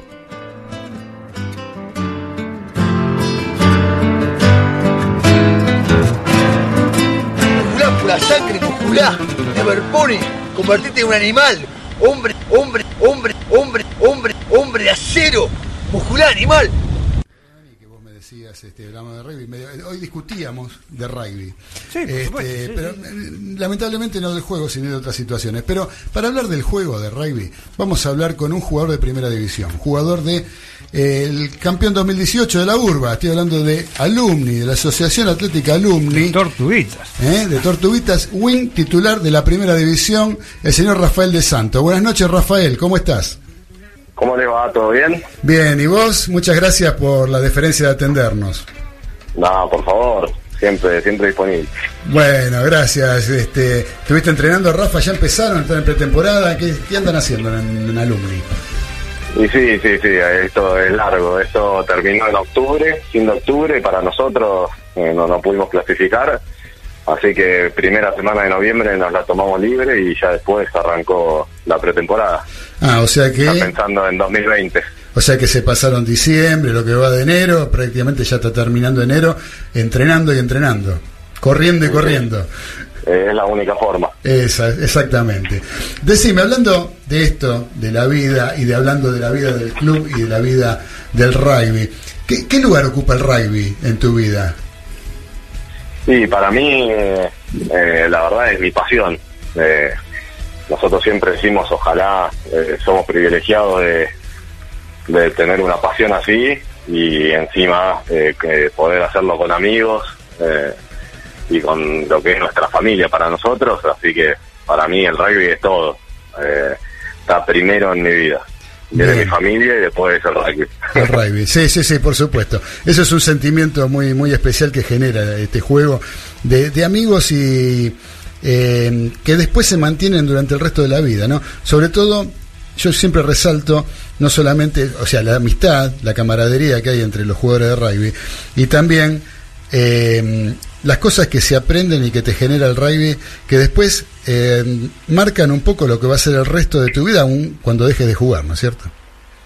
Sí, sí, eso ni hablar. Eh, nosotros eh, en el club siempre impulsamos a entrenar a las divisiones juveniles. De hecho, bueno, este año a mí me toca entrenar la menor de 17 y bueno, siempre hacemos hincapié en eso con los chicos. Eh, viste, están justo en esa, justo la M17 es esa etapa que dejan el colegio y arrancan solo con, el club. Es el último año de colegio para muchos y, y les hacemos hincapié en eso, que la realidad es que los amigos del colegio pasan y los del club son los que quedan para toda la vida.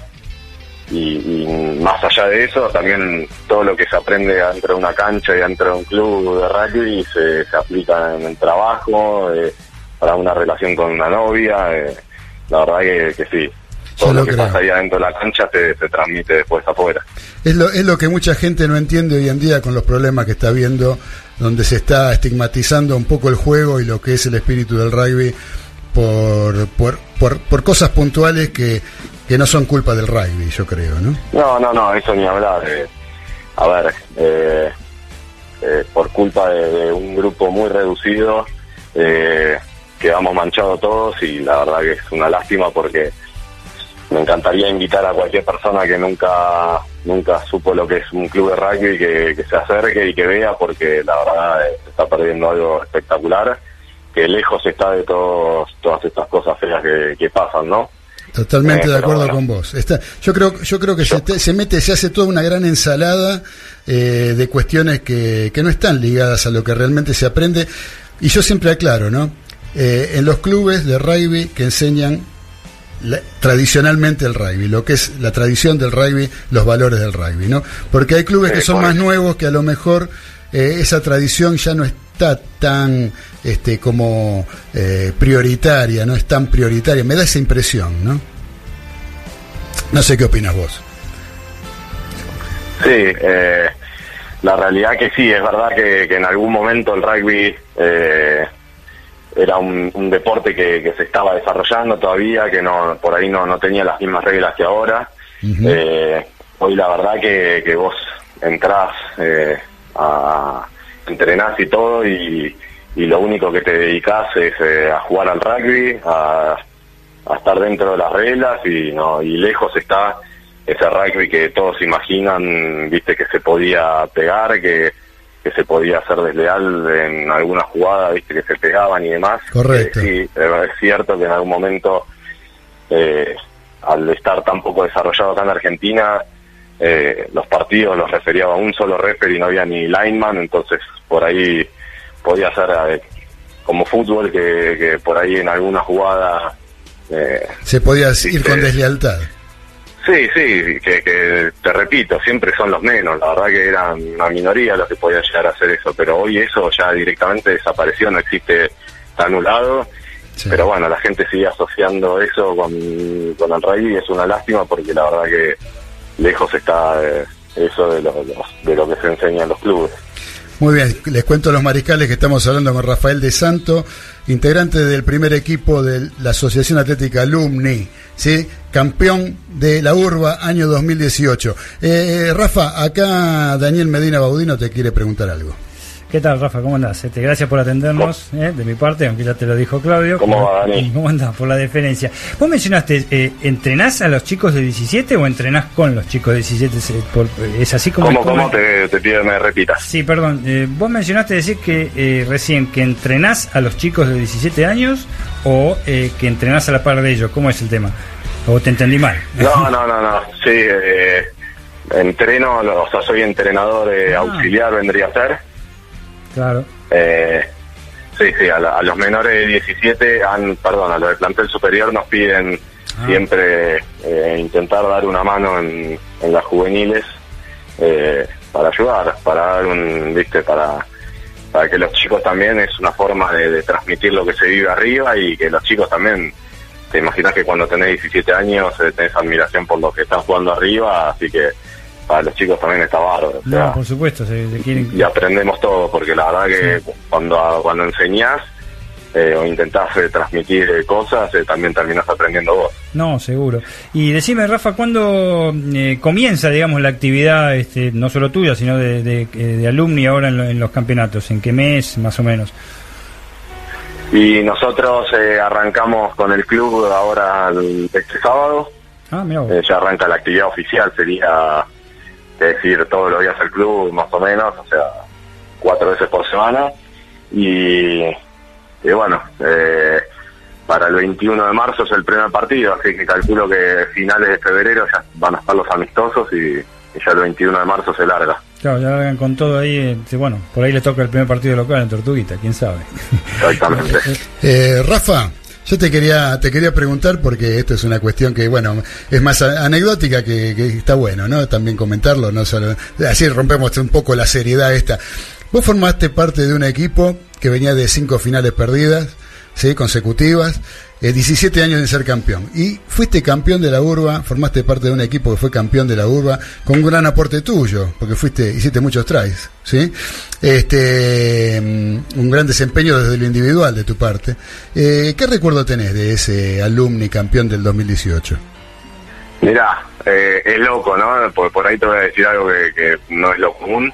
Eh, bueno, en principio que, que pr- primero te voy a remarcar algo que, que me mencionaste ahí de que veníamos de perder cinco finales seguidas. La realidad es que muchos de los chicos que estábamos ahí nunca habíamos jugado esas finales y tampoco, o sea, desde el minuto uno dijimos de sacarnos esa responsabilidad, porque no teníamos esa responsabilidad, eso fue de jugadores anteriores, Correcto. eh, sí a nivel club, pero la realidad es que nosotros no cargábamos con eso. Eh, y nada, y lo que te, te iba a decir, te digo que eh, terminó el año y, dije, cumplí el sueño de mi vida, pero a la vez dije, fue un año igual al resto, o sea, eh, entrenamos dejando todo como siempre, eh, que es el único camino que yo creo que, que sirve para, para conseguir eh, objetivos, pero te repito, fue un año que, que la verdad, al final, y se lo digo a todos porque la realidad es que no la mayoría puede llegar a salir campeón, eh, que, que disfruten porque la realidad es que salir campeón o no es eh, ganar el último partido. Eh, el año- los años son iguales y hay que disfrutar porque la verdad que al final lo que importa es eh, esos martes de, de invierno que entrenás con amigos, que, que te morís de frío, que, que entrenás hasta las once y media de la noche Que porque venís- perdiste el día anterior. Y venís de laburar Eh, todo el día y, y venís de laburar y el todo que día y estudia y a trabaja. Claro. Sí, yo voy al gimnasio a las seis y media de la mañana para poder ir después al, al trabajo. Eh, por eso, o sea, hay que disfrutar y hacerlo todo con alegría, porque después salir campeón o no, obviamente que todos queremos conseguir eso, pero la realidad es que hay que disfrutar porque el rugby es espectacular, gane, salga campeón o no. Claro, eh, o sea, el tema está en eso, más allá, porque ganar gana uno, en definitiva, y muchos, la- o la gran mayoría no sale campeón, la gran mayoría de los, o sea, en, en- en su trayectoria, ¿no? En su carrera como jugador de rugby, o de cualquier disciplina, eh, el campeón es uno, eh, o sea Sí, que sí, lo, lo que se, lo que se disfruta y hay que tratar de hacer es este, eh, Es el camino, es el camino, disfrutar el camino, eh, y no este, los- y, pero Los pasa que clubes sea, como Hindú, los clubes, los clubes como River, Boca en fútbol, Claro. que salen campeón más seguido, pero esas son las excepciones. La realidad es que Claro, claro, son la- la- la- Que lo- una, una minoría de, de jugadores. Sí, lo, lo que Este, aprendés, lo aprendés igual saliendo campeón o no y se disfruta exactamente igual. claro, correcto, eso, eso es lo importante. Pero bueno, pero en definitiva tenés un gran recuerdo, me imagino, porque este, No, ser- no, eh, de, ese- de esa de minoría. mi que- vida, todo- y yo pienso que... vida era mi sueño fue jugar en primera y salir campeón con mi club y, Y lo lograste. cumplí, eso no me lo saca nadie. No te- claro. y obviamente que más que feliz, pero bueno. Seguro.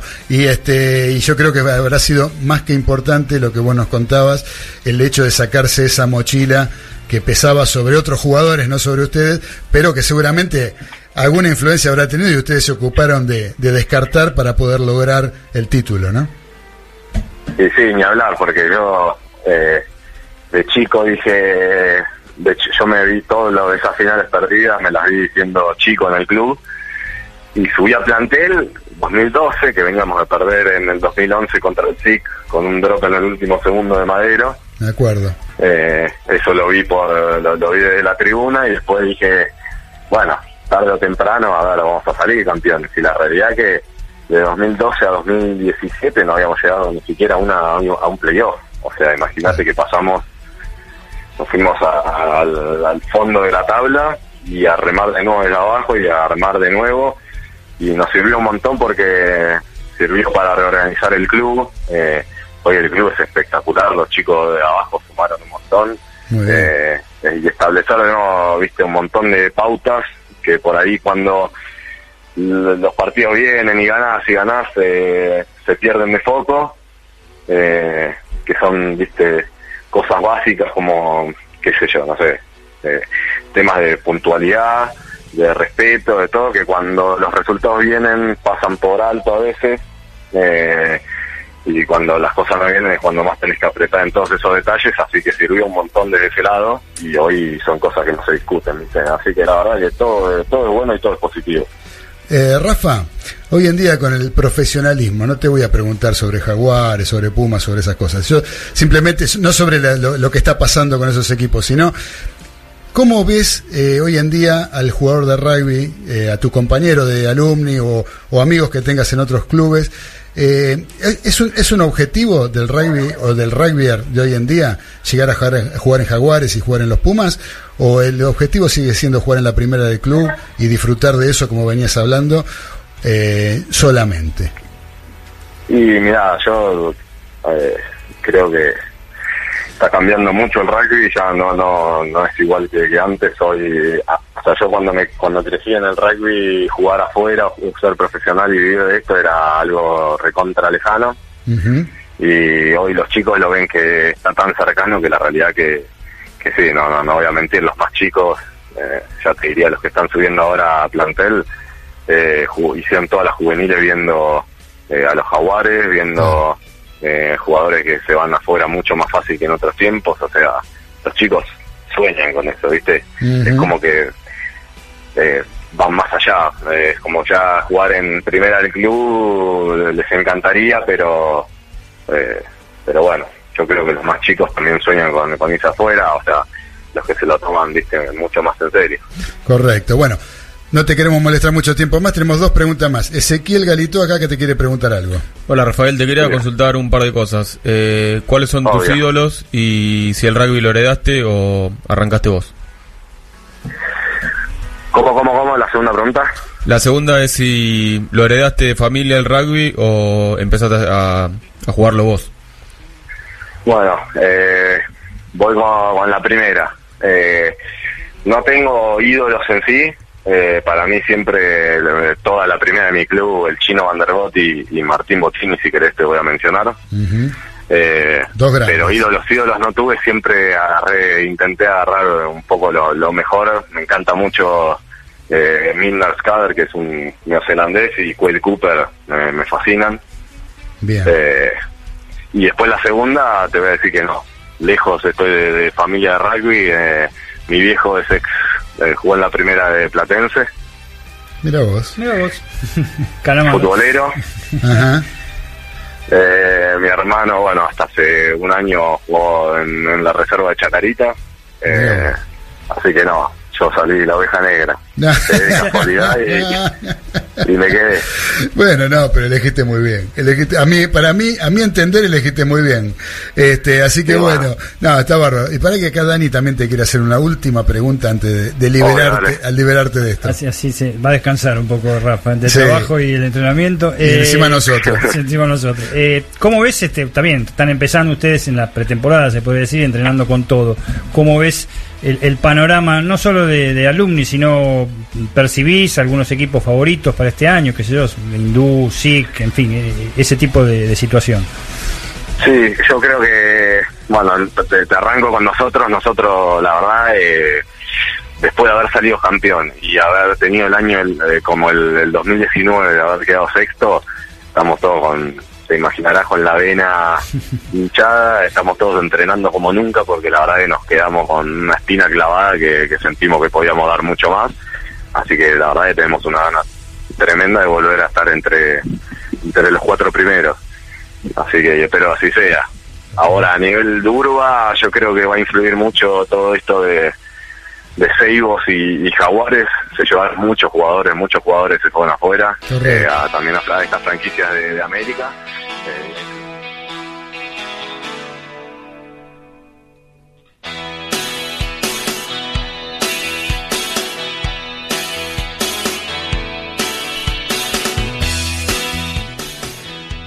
Todo esto nos contaba el querido Rafa de Santo, jugador de la Asociación Atlética Alumni, donde todavía eh, tenía la esperanza de jugar este año, cosa que dudo mucho que se concrete.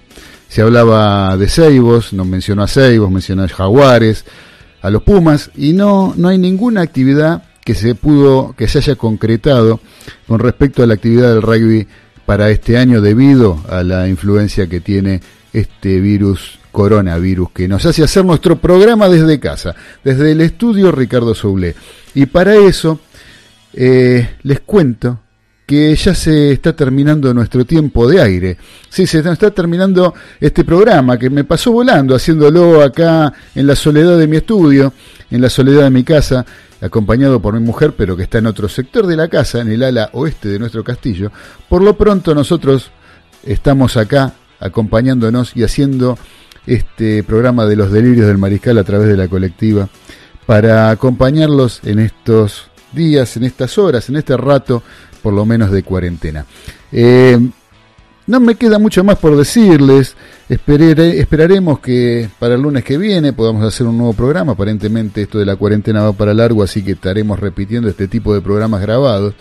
Y les quiero agradecer de todo corazón que escuchen esta radio, que escuchen la colectiva, donde todo se hace muy a pulmón y con muchas ganas de poder brindar un servicio que eh, esté acorde con las necesidades de la gente que vive en este barrio de la Paternal y en el mundo en general a través de Internet.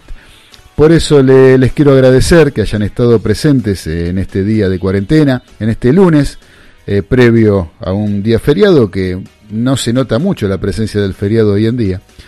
Y desearles de todo corazón que dentro de todo esto malo que esté pasando, rescatemos las cosas buenas que se pueden llegar a obtener de este encierro con la familia, quienes tenemos la posibilidad de tener la familia cerca, de poder disfrutarla, de poder una pareja, un hijo, una madre, un padre, eh, poder estar eh, más cercano a todo eh, ese afecto que a veces uno en la vorágine de lo cotidiano deja de expresar y deja de, de, brindar para los seres que uno realmente quiere y muchas veces ni se enteran por, eh, por, lo, por lo que nos lleva adelante todo lo que hacemos diariamente. Les quiero mandar un fuerte abrazo, les quiero dar gracias, les quiero dar gracias al cielo y gracias a la tierra como lo hace Billy Bond y la pesada del rock and roll en este tema que está sonando de fondo. Y despedirlos hasta el próximo lunes, donde nos encontraremos con una nueva emisión de Los Delirios del Mariscal a través de la colectiva FM 102.5 y a través de internet por www.lacolectiva.org.ar. Quédense en la colectiva porque ya viene paso a paso, donde seguramente algún tema que tiene que ver con la psicología va a ser de gran interés para todos ustedes. Les mando un fuerte abrazo. Mañana a las 15 horas se repite este programa. Mañana martes 15 horas a través del aire de la colectiva FM 102.5 y en vivo. Nos encontraremos el próximo lunes o con un programa grabado como este que acaba de culminar. Un gran abrazo para todos, los quiero mucho y nos estaremos encontrando en la radio como siempre. Chao.